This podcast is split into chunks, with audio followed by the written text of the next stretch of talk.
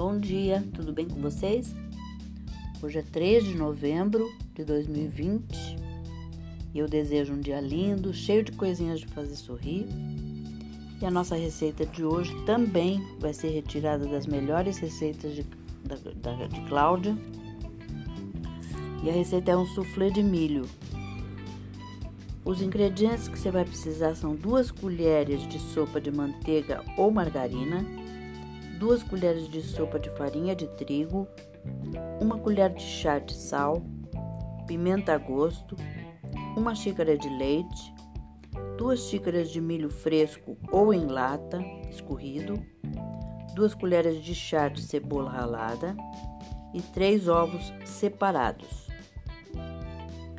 Modo de fazer: aqueça o forno, unte uma forma de capacidade de um litro e meio, derreta manteiga ou margarina, junte a farinha de trigo, o sal e a pimenta. Mexa bem. Junte o leite aos poucos, mexendo sempre. Cozinhe lentamente durante 5 minutos, sem parar de mexer, até que o molho engrosse. Junte o milho e a cebola. Deixe esfriar ligeiramente. Acrescente as gemas bem batidas.